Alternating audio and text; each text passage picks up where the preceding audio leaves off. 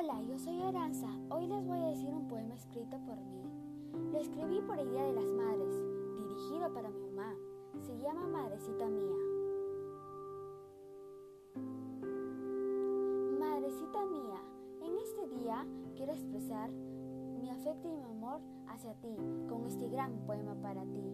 Nunca podré agradecerte todo lo que has hecho por mí, todo lo que has sacrificado por mí en toda tu vida.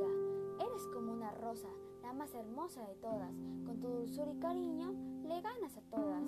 En este día, madre mía, quiero decirte algo muy importante, que te quiero y te adoro, que eres todo para mí.